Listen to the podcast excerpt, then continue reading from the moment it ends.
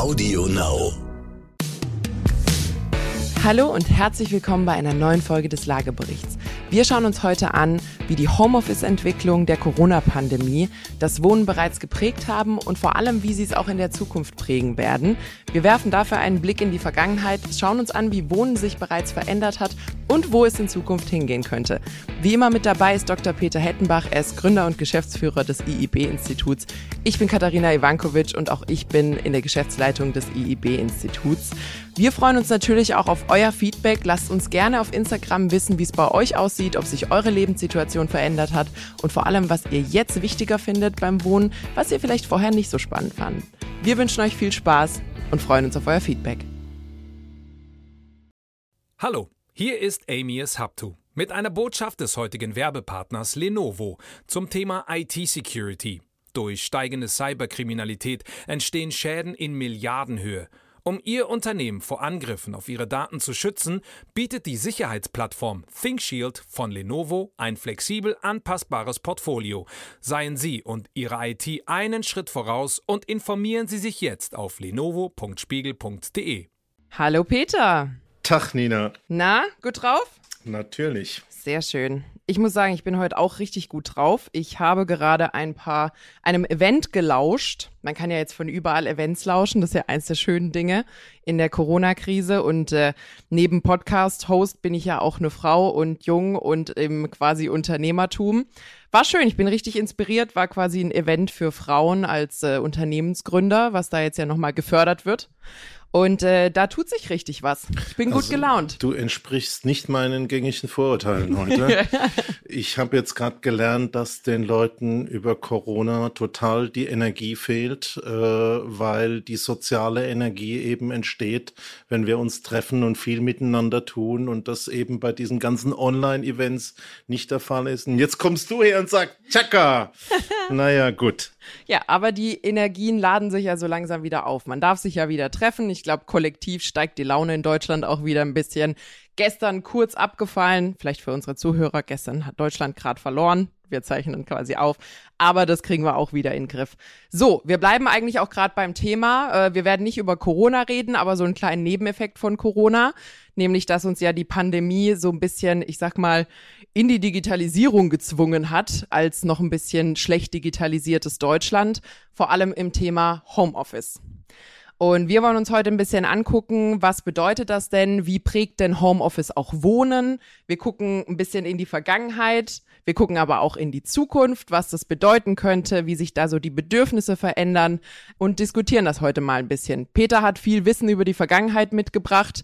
Ich habe mir ein bisschen Gesetzesthemen in die Birne gehauen und dann schauen wir mal, wo wir landen. Gut, gucken Sehr wir schön. uns das mal an. Mich interessiert natürlich Grundrisse, Grundrisse, Grundrisse.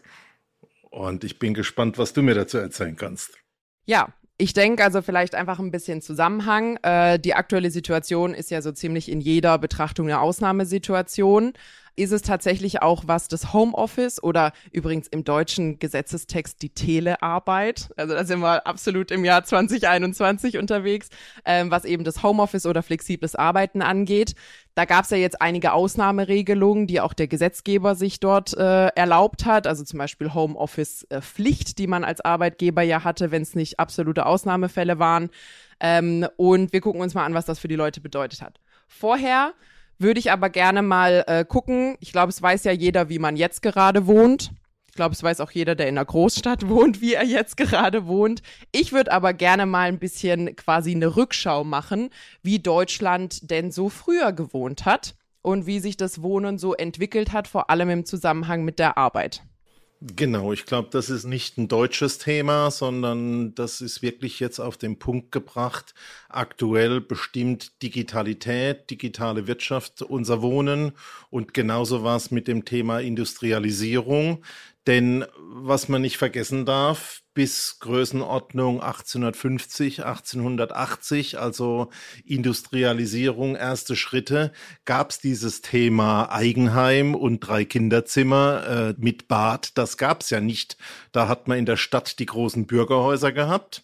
Das kennen wir ja alles von diesen tollen Grundrissen, die wir in Berlin und in Leipzig in diesen Bürgerhäusern sehen, mit den Durchgangszimmern, alle gleich groß, mit den Flügeltüren. Mhm. Ich weiß nicht, ob du da, das. Da, wo jetzt die Anwaltskanzleien drin sind. Genau, ja. wo sehr, sehr kernsaniert die Anwaltskanzleien drin sind und wo sich die Herrschaften im Gehrock dann zwischen den Räumen bewegt haben und der Flur nur für die Dienstboten war. Hm. Das ist der Kabinettgrundriss, das ist das, was das Bürgerhaus ausgemacht hat. Gab es also schon Kinderzimmer und sowas, aber das Thema Einfamilienhaus ist äh, in der Form eine Arbeitererfindung. Und äh, Pendant war natürlich auch das Bauernhaus. Und ähm, da sind wir auch schon bei dem, was den Unterschied ausmacht. Im Bauernhaus hast du natürlich Arbeiten und Wohnen eigentlich untereinander. Es hm. gab den Stall oft da, die Dienstboten, die Magd, der Knecht haben dort gelebt, die Kinder ähm, irgendwie in einem Zimmer. Also ich stelle mir das bei dir zu Hause so ähnlich vor. Gut, ja, also ich glaube aktuell, äh, ich habe so ein bisschen Umbauarbeiten, vielleicht ist es von Stall nicht weit entfernt, äh, aber Tiere hausen zum Glück noch nicht da. Was ich einen ganz spannenden Ansatz finde, den du gerade gebracht hast, das Thema Zusammenführung von Wohnen und Arbeiten ist ja uralt. Also das ist ja eigentlich der ursprüngliche Standard gewesen. Nicht uralt, das ist eigentlich das Original und genau. die Trennung von Arbeiten und Wohnen in der Industrie, das war die Neuerung. Finde ich übrigens ganz spannend. Wir haben ja, also du bist ja ein großer äh, Fan von Dokumentationen von so alten deutschen oder internationalen Unternehmern, da wo man wirklich noch familiengeführt, patriarchisch unterwegs war. Und äh, da gibt es ja ganz tolle Beispiele, wo der Arbeitgeber ja für Wohnraum gesorgt hat. Also wo man dann wirklich quasi riesige Areale aufgekauft hat und in dem Fall jetzt zum Beispiel Häuschen hingestellt hat für seine Mitarbeiter. Also du weißt, dass du jetzt ein richtiges Fass aufmachst. Äh, das ist natürlich in meinem heiligen Gral. Aber du bist ja sehr modeorientiert. Kennst du Bata-Schuhe? Nee. Oh. Falsche Generation, glaube ich. Falsche Generation. Also Bata-Schuhe sind ein Weltbegriff. Es ist ein Imperium entstanden.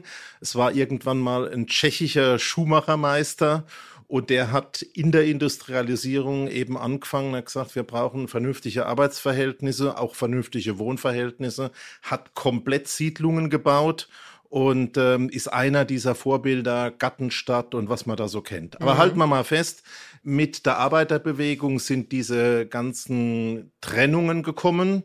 Vielleicht hast du mal was von den Gattenstadtsiedlungen gehört, gibt es in ganz vielen Städten.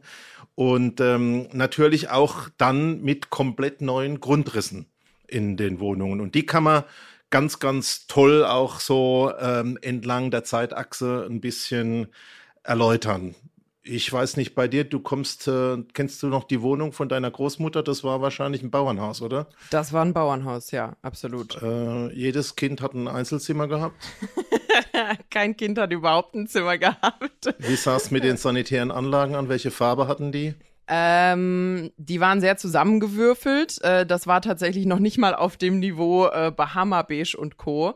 Ähm, aber ich weiß, wo du hin willst. Also tatsächlich, wenn ich an meine Großeltern zurückdenke, da aber natürlich auch, also anderes Land, wahrscheinlich auch andere gesellschaftliche Schicht, also eher Landwirtschaft weißt als du, Arbeiter. Weißt du, was eine Waldkapelle ist? Mm. Dieses kleine Holzhäuschen überm ah, Hof mit ja, dem klar. WC, Waldkapelle da drauf. Nein, also drinnen Toiletten gab's, ähm, aber es gab eigentlich im Großen und Ganzen, wenn ich wirklich an meine Großmutter zurückdenke, es gab ein Schlafzimmer und wenn irgendjemand zu Besuch war, wurden da halt irgendwie noch quasi Matratzen mit reingeschmissen oder ins Wohnzimmer und dann gab's einen Wohnraum, ich habe es jetzt mal absichtlich nicht Wohnzimmer genannt. Da stand zwar ein Sofa drin, aber da stand auch der alte Ofen drin. Ich weiß nicht, wie das auf Deutsch heißt, aber dieser Ofen, der auch quasi so diese Kochplatten unten drin hat, wo man auch unten wie so einen Backofen drin hatte, der aber noch befeuert wurde, der große weiße Herd. Gera Herd, Feuerherd. Ähm, und das war eigentlich das Kernelement. Also da stand nicht der Fernseher in der Mitte, sondern dieser Ofen, an dem alles ausgerichtet war. Daran erinnere ich mich auf jeden Fall vor allem noch. Gut, und in der Industrialisierung, also nicht jetzt immer nur Landwirtschaft, haben wir eben zwei Entwicklungen gehabt. Am Anfang ganz, ganz furchtbare Entwicklungen, beispielsweise, ich weiß nicht, ob du weißt, was Trockenwohnen ist. Du hast es mir mal erzählt. Davor wusste ich es tatsächlich nicht. Ich versuche es zusammenzukriegen, korrigier mich. Da wurde quasi, wenn eine Immobilie gebaut wird, brauchst du ja Zeit, bis quasi der ganze Kram ausgetrocknet ist. Und weil Zeit Geld ist, gab es da wohl Familien aus ärmlicheren Verhältnissen, die in der Zeit, wo quasi eine Immobilie eigentlich noch nicht bezugsfertig war, dort gewohnt haben, bis es fertig getrocknet war.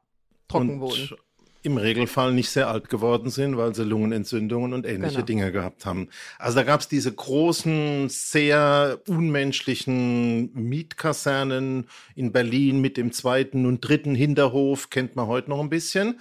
Dann gab es also wirklich eine Gegenbewegung mit dem Eigenheim und dem Gärtchen und dem Thema Eigentum verpflichtet. Also nicht Miete, sondern Eigentum. Und ähm, das Ganze hat natürlich dann ein ziemlich jähes Ende gefunden über den Zweiten Weltkrieg. Alles, was man so in den 20ern, in den goldenen 20ern und den 30ern aufgebaut hat, war dann ziemlich futsch. Hm. Insbesondere, wenn du eine Industriestadt hattest, die noch Militärproduktion hatte. Und dann fing das Ganze natürlich nach 1945 neu an. Und ähm, weiß nicht, äh, wir reden auch ein bisschen über die Pro-Kopf-Wohnfläche. Hast du eine Vorstellung, wie in den 50er Jahren die Pro-Kopf-Wohnfläche war? 20 Quadratmeter? So 20 bis 25 mhm. Quadratmeter. Und dieser Wohngrundriss 1.0 nach dem Krieg, mhm. der hatte eigentlich gar keine eigenen Zimmer, sondern der hatte die Kochnische, die Waschnische und die Schlafnische. Mhm ich habe meine Jugend auch noch im Schrankbett verbracht. Kann man sich heute kaum vorstellen. Wie alt bist du? Ja. Ähm, keine aktuellen Informationen zu dem Thema. Aber das war ein sehr wichtiger Evolutionsschritt. Man war froh, wenn man in der Stadt überhaupt irgendwie wieder ein Dach über dem Kopf hatte. Alle in mehr oder weniger einem Raum. Die sanitären Anlagen, da haben wir noch nicht über Farben gesprochen. Mhm. Die waren irgendwie über dem Hof oder auf dem Halbstock, also im Treppenhaus. Das kenne ich auch noch. Also ich bin ja nicht, ich bin ja ein bisschen jünger als du, aber tatsächlich mein allererstes WG-Zimmer, Konstanzer Altstadt. Äh, zwei Zimmer, Duschkabine in der Küche und Toilette auf dem Zwischengeschoss im Treppenhaus.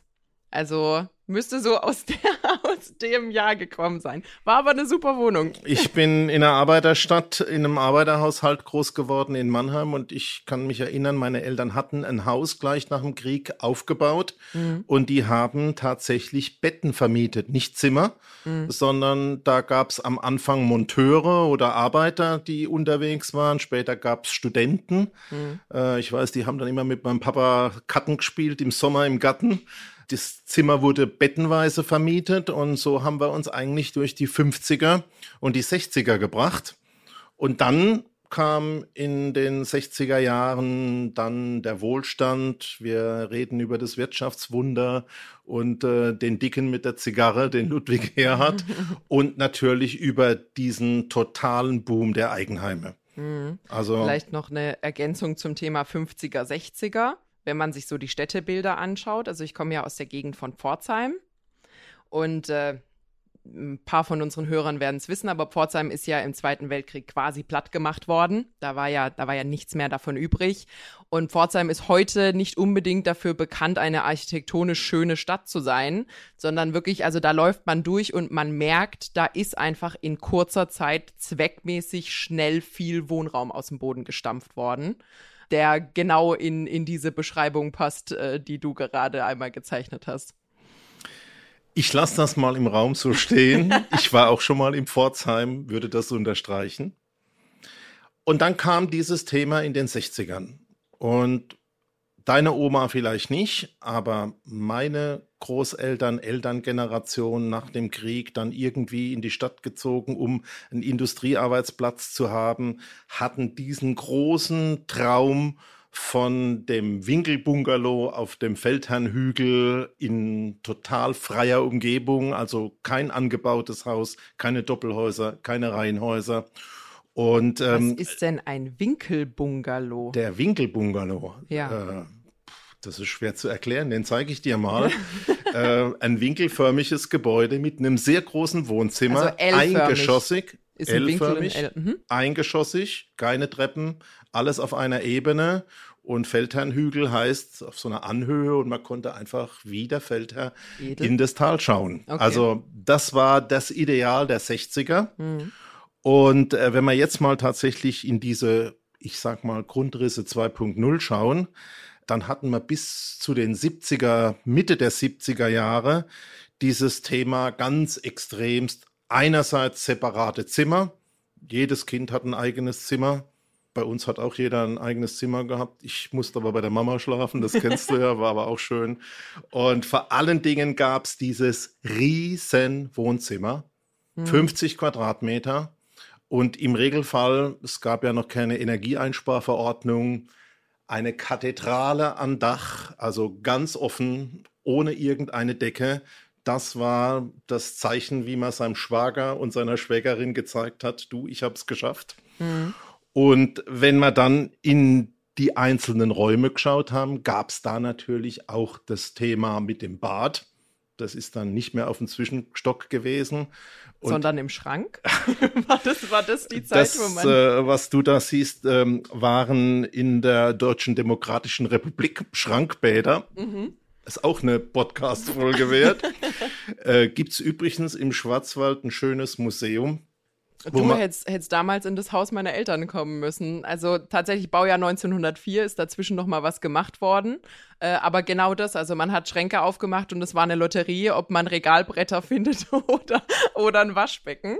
Äh, ging Aber genau ich in glaub, die Richtung. wenn die Zuhörer mal schauen, kennen die das von ihren Eltern und ihren Großeltern, diese, ich sag mal auch wieder schön, uringelb gefliesten Bäder, dieses zartrosa, diese blau-grünen Bäder mit den weißen Badenwannen und natürlich auch ein Highlight Ochsenblut, diese roten Bäder mit diesen roten Fliesen und das fand man einfach schick und das ist ja auch eine ganze Weile gut gegangen.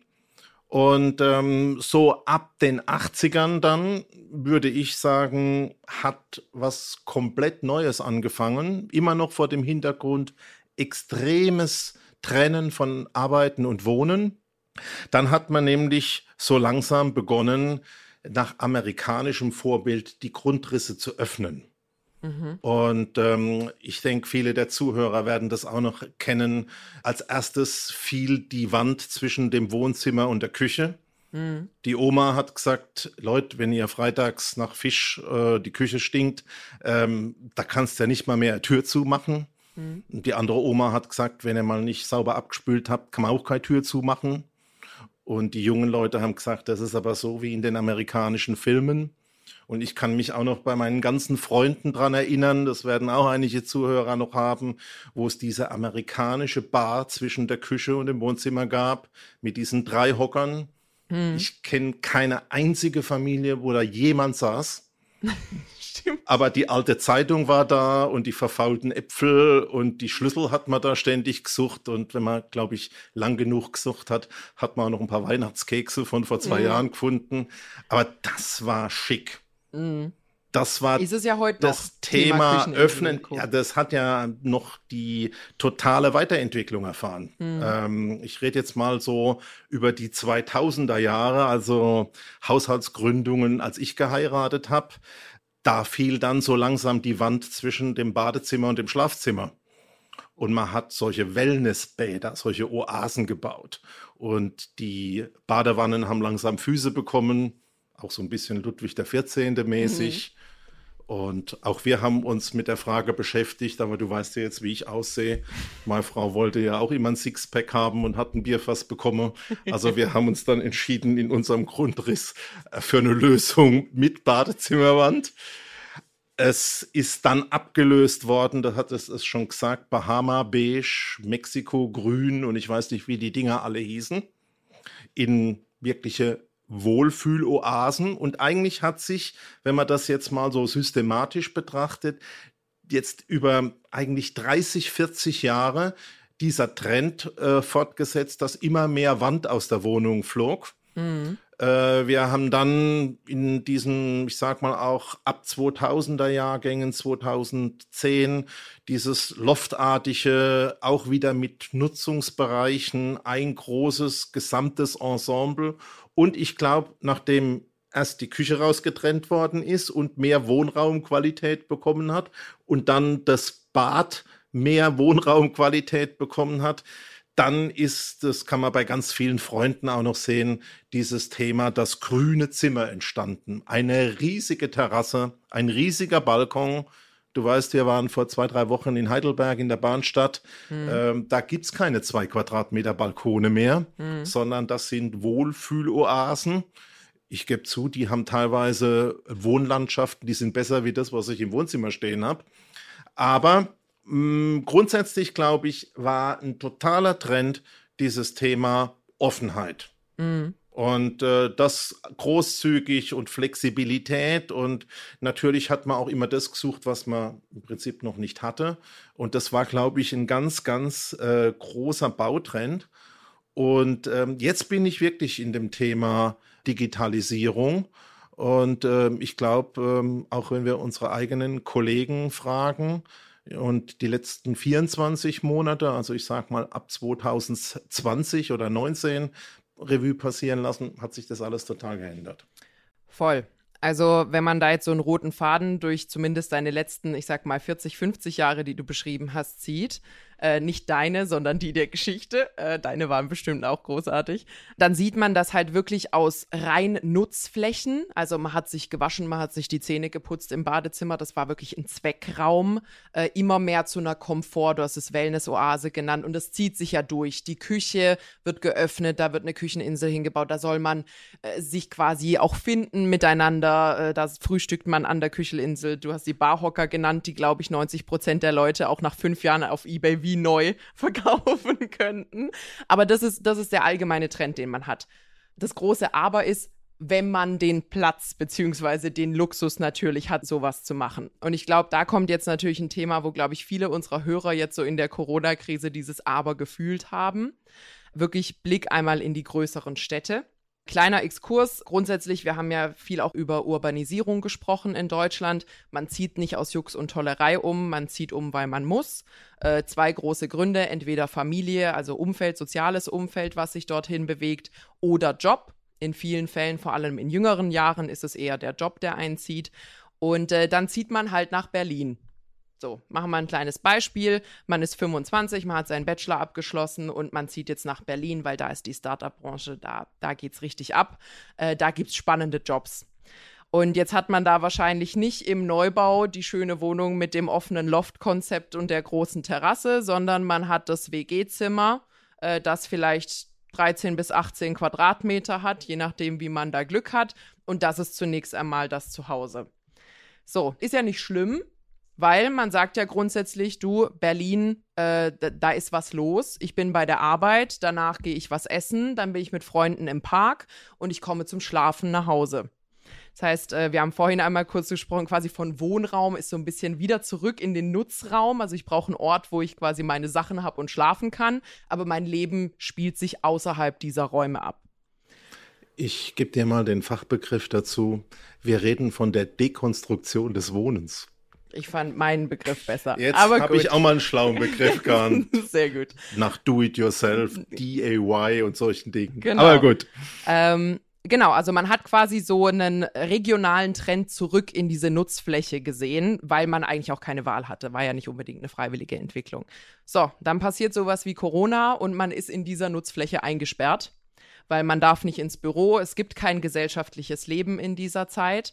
Und ich glaube, das hat bei vielen, auch bei vielen unserer Hörer, ich glaube, da wird der eine oder andere sich definitiv wiedererkennen, da definitiv nochmal für eine Reevaluierung äh, dieses Wohnraums geführt, wo man sagt, Mensch, also so richtig cool ist die Nummer jetzt nicht, wenn ich quasi fast 24 Stunden in diesen 15 Quadratmetern eingesperrt bin.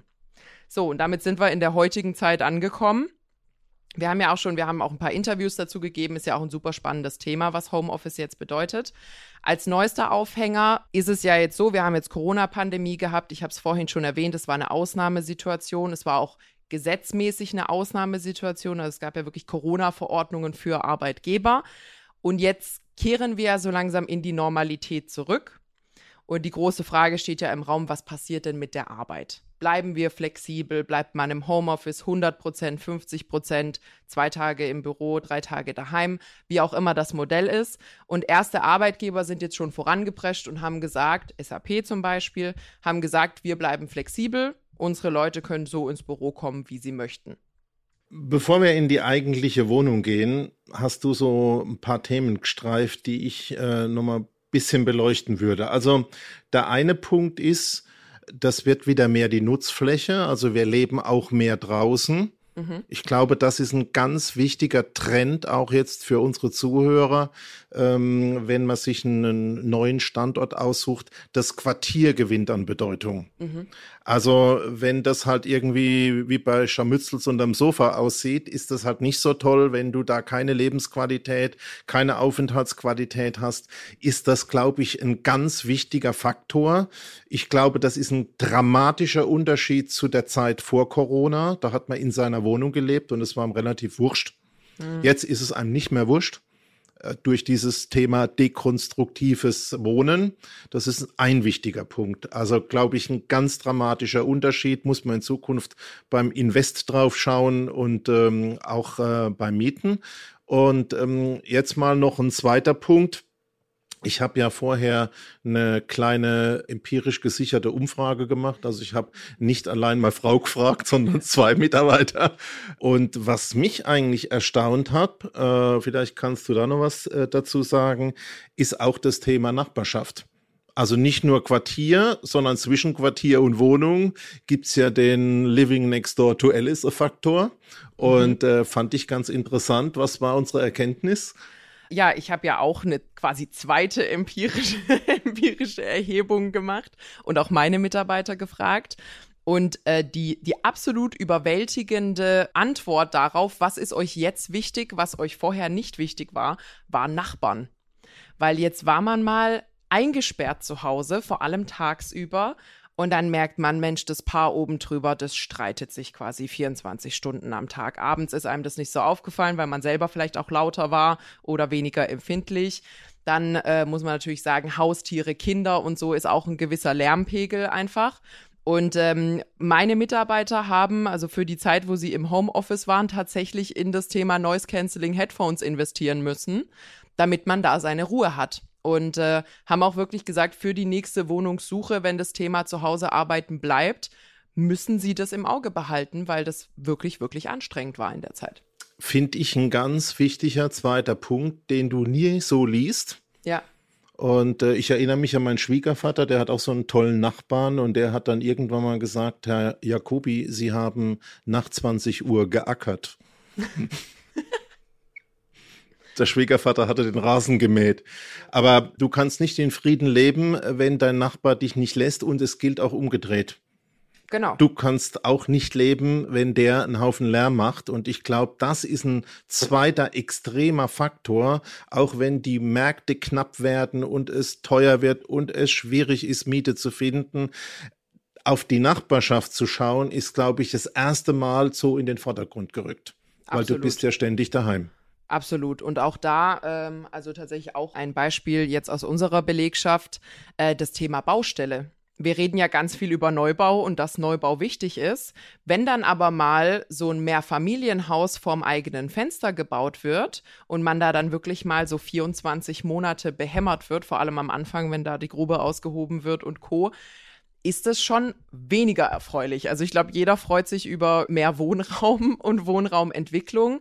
Aber da sind wirklich Faktoren, wo man davor gesagt hat, Mensch, ich schlage um 19 Uhr zu Hause auf, ich drehe mir einen Film auf und ich kriege davon nichts mit. Da sind die Bauarbeiter schon weg. Zu, es scheppert halt ein Presslufthammer, wirklich von morgens bis 8 bis 18 Uhr vor meinem Fenster. Ich glaube, da haben die ein oder anderen echt noch graue Haare bekommen in der Zeit.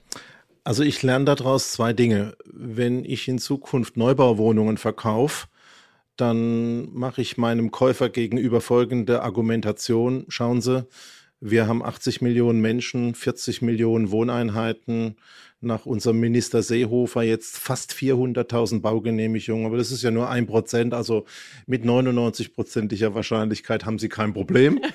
Das ist die Variante eins Und die Variante zwei ist, ähm, wenn ich jetzt tatsächlich eine Wohnung kaufe, schaue ich im Baugebiet, dass ich der Letzte bin und nicht der Erste.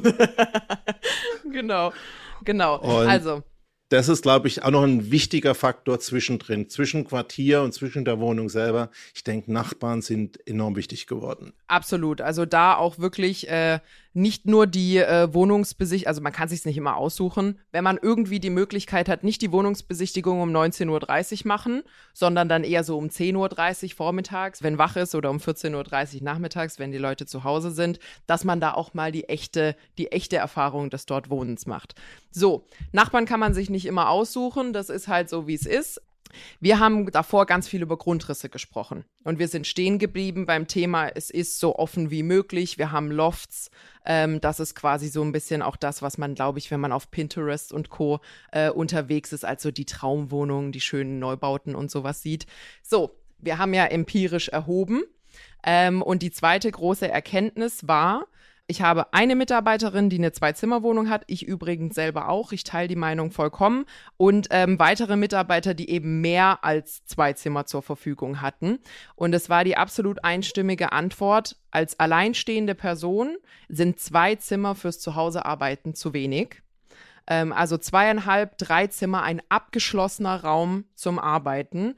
A für die Unordnung, weil man möchte seinen Arbeitsplatz halt auch nicht immer im Auge haben. Man will symbolisch Feierabend machen. Man möchte seinen Laptop nicht auf dem Esstisch und Co. stehen haben. Also das war nochmal ein ganz, ganz großer Punkt. Wenn ich natürlich 80 Quadratmeter Loft habe, fehlt mir diese Tür. Wenn mein Partner auch noch von zu Hause arbeitet, muss einer sich auf die Toilette setzen oder sonst irgendwas. Also da hat man wirklich ein richtiges Thema gehabt.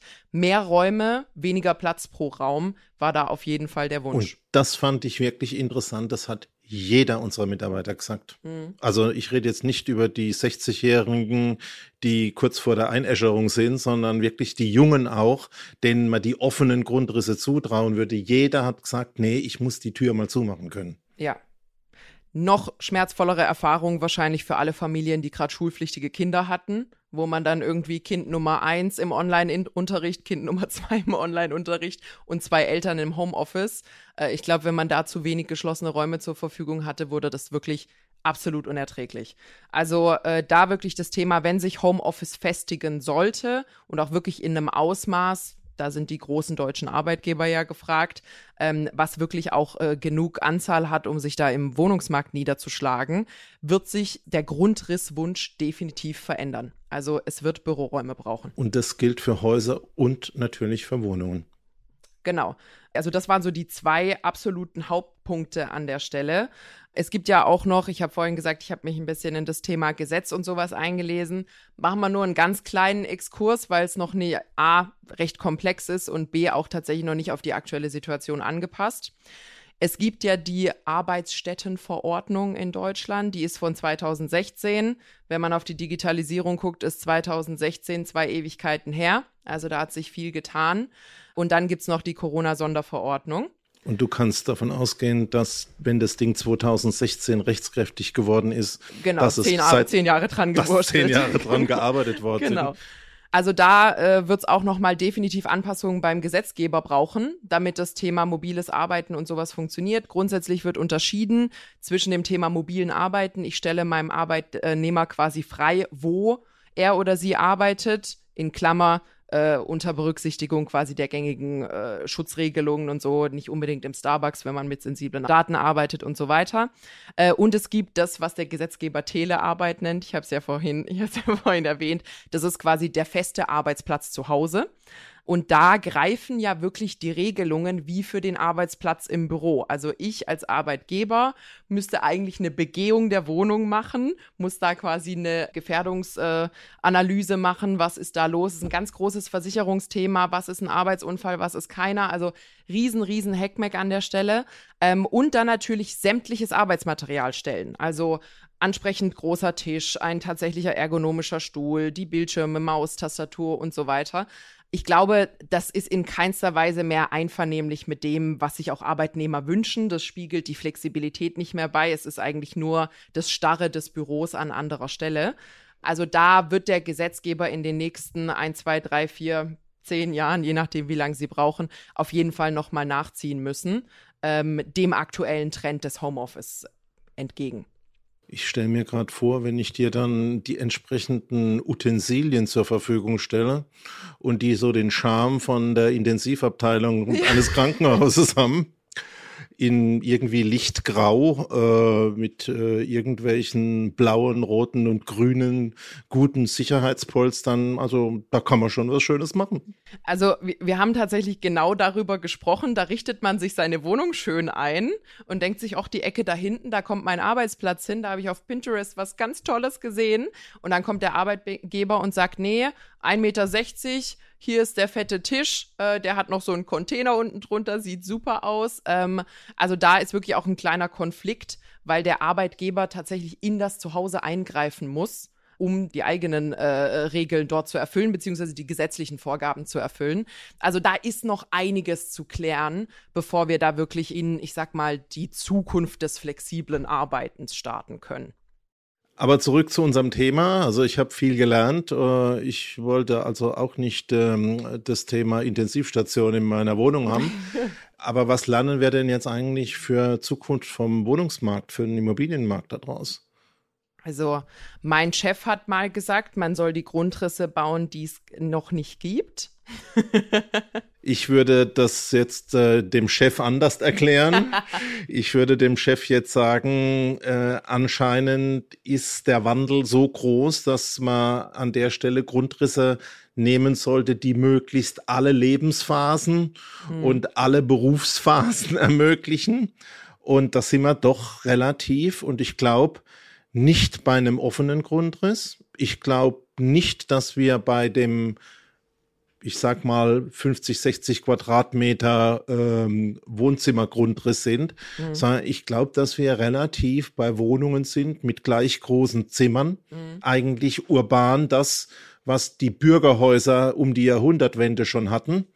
Und dann ist es an der Stelle ja wurscht, ob du da WG hast, ob du da eine Kanzlei reinbastelst, ähm, ob du da mit deinen drei Kindern mit und ohne Mann und mit zwei Büros oder ohne Büro lebst. Also ich glaube, dass von der Nachhaltigkeit ähm, diese Gründerzeitgrundrisse an der Stelle wirklich ein interessantes Thema wieder sind. Wenn man die Flure nutzt. für die Bediensteten. Nur für die Bediensteten. Ja, Absolut. Und äh, das Folgethema daraus ist natürlich, wenn ich jetzt quasi bisher in Berlin gearbeitet habe und ich habe danach die Möglichkeit, flexibel zu gestalten, wie oft ich im Büro bin, äh, muss man, glaube ich, in der aktuellen Situation auch realistisch sein. Bauen ist eine sehr langsame Sache. Euer Vermieter wird jetzt nicht über Nacht quasi Wände rausrobben oder welche dazu mauern. Man hat ja durch diese Flexibilität, wenn man zum Beispiel nur noch einmal in der Woche ins Büro geht, haben wir jetzt ja auch schon äh, viel drüber geforscht, ist auch ein ganz wichtiges Thema bei uns, die Möglichkeit ein bisschen weiter rauszuziehen. Das heißt, wenn ich äh, die Dinge, die ich brauche, vielleicht Naturnähe, Kulturangebot und so weiter, auch in einem Mittelzentrum außerhalb Berlins finde, dann empfiehlt es sich, glaube ich, wenn man den Wohnkomfort haben will, sich danach auch umzusehen, weil Berlin wird sich jetzt in den nächsten fünf Jahren nicht radikal verändern. Dafür ist der Zuzug zu groß, dafür ist da der Drang definitiv äh, äh, noch zu hoch. Also da auch wirklich, wenn man jetzt die Möglichkeit hat, dass der Arbeitgeber einem das anbietet, wenn es stich- und nagelfest ist, nicht jetzt schon umziehen und danach fragen, ob man nur noch zweimal die Woche ins Büro kommen kann, ähm, bieten sich da wirklich nochmal ganz, ganz neue Möglichkeiten äh, zur Wohnraumgestaltung. Tatsächlich ein bisschen, bisschen außerhalb der Städte und äh, Entspannung quasi, äh, äh, oder man kann sich dem Wahnsinn in den Städten ein bisschen entziehen. Grundrisse über mehrere Lebensphasen und Arbeitsverhältnisse, gescheite Nachbarn, das Quartier gewinnt an Bedeutung und ich glaube, äh, dein letzter Satz heißt, auf die Mobilität achten. Genau. Ähm, die ist ja in den letzten Jahren, ich sag mal, so gewachsen, dass man sich schneller über größere Entfernungen über ÖPNV entwickeln, bedienen konnte. Und deswegen wird, glaube ich, das ein wirklich entscheidender Standortfaktor sein, sich an den ÖPNV-Achsen rauszubewegen. Und, und Internet zu haben Und das Thema. Muss man ja in Deutschland immer dazu sagen. Ähm, ich würde dir persönlich noch eine, eine gute Handyabdeckung ab, äh, auch anbieten und äh, wünschen. Aber das sind, glaube ich, die entscheidenden Punkte. Und da sieht man schon, dass sich der Immobilienmarkt wandelt und dass es ein Problem gibt, weil die Immobilien selber halt eine Halbwertszeit von 100 Jahren haben. Mhm. Und ich sage ja immer, wenn wir mal einen Zukunftsfilm anschauen und da gibt's irgendwelche fliegende Untertassen, irgendwelche Flugtaxis und äh, sonstige Autos, die sich durch die Luft bewegen, vielleicht ja, aber in 100 Jahren mit Sicherheit nicht irgendwelche futuristischen, raumschiffartigen Gebäude, mhm. weil das, was heute gebaut wird, wird in 100 Jahren noch da sein. Genau. Also da auch wirklich ähm, etwas man braucht jetzt von der Immobilienbranche nicht erwarten, dass sie sich über Nacht ändern kann. So funktioniert die Welt leider nicht. Äh, Backsteine stehen zum Glück lange, aber sie stehen halt auch lange. Hat mal übrigens einer gesagt, mit dem ich im Flieger saß. Ähm, saß neben mir ein Amerikaner und hat gemeint, a very good thing is we're close to the toilet. But a very bad thing is we're close to the toilet. und ich glaube, genau das Gleiche kann man da wirklich über Immobilien sagen. Sie stehen lange, aber sie stehen halt leider auch lange. Ähm, das heißt, wenn es sich verändern muss, das dauert einfach. Da also wirklich, man hat jetzt noch mal, ich glaube, Deutschland ist da um ungefähr, ich würde mal, ich würde mich aus dem Fenster lehnen, sagen, 10, 15 Jahre gesprungen was die Möglichkeit der Flexibilität angeht. Also da ist wirklich äh, durch die Pandemie richtig was passiert. Und ich glaube, für viele Leute ergeben sich daraus Möglichkeiten, die man sonst in dem Zeithorizont nicht gehabt hätte. Also da auch wirklich ähm, die eigene Situation nochmal betrachten, gucken, was man wirklich will, worauf man Wert legt. Und ich glaube, wir haben die Punkte ganz gut abgedeckt, ähm, auf die es in der Zukunft ankommt. Es wird spannend. Ja, schau mal auf die Uhr. Ich glaube, du hast noch jede Menge Telearbeit. ich habe ich hab noch jede Menge Telearbeit, genau. In diesem Sinne. In äh, diesem Sinne. Auf eine gute Zukunft mit Immobilien. Machen Sie es gut. Genau.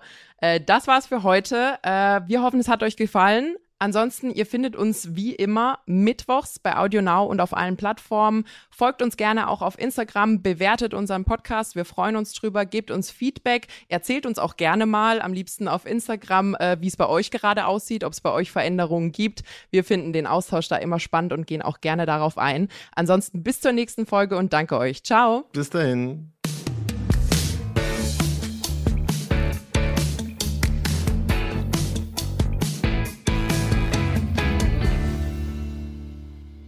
Dieser Podcast ist jetzt vorbei, aber wir hätten noch einen anderen Podcast-Tipp. Worum es genau geht, erzählt euch der Host am besten selbst. Hi, mein Name ist Max Jakob Ost und es gibt einen neuen Podcast von mir, der heißt Elf Leben die Welt von Uli Hoeneß. Um wen es da geht, das werdet ihr schon selbst kombiniert haben. Aber wir sprechen nicht nur über Uli Hoeneß, sondern auch über die Geschichte des deutschen Fußballs mit vielen Weggefährten. Klaus Augenthaler, Rainer Kallmund, Willy Lemke, Christoph Daum. Eine lange Liste und nur hinter einer Person steht noch ein Fragezeichen. Habe ich auch mit Uli Hoeneß selbst sprechen können über seine Biografie? Macht er eigentlich nicht so gerne. Ihr könnt es nur selbst herausfinden. Hier bei Audio Now, Elf Leben, die Welt von Uli Hoeneß, gibt es natürlich auch überall, wo es Podcasts gibt.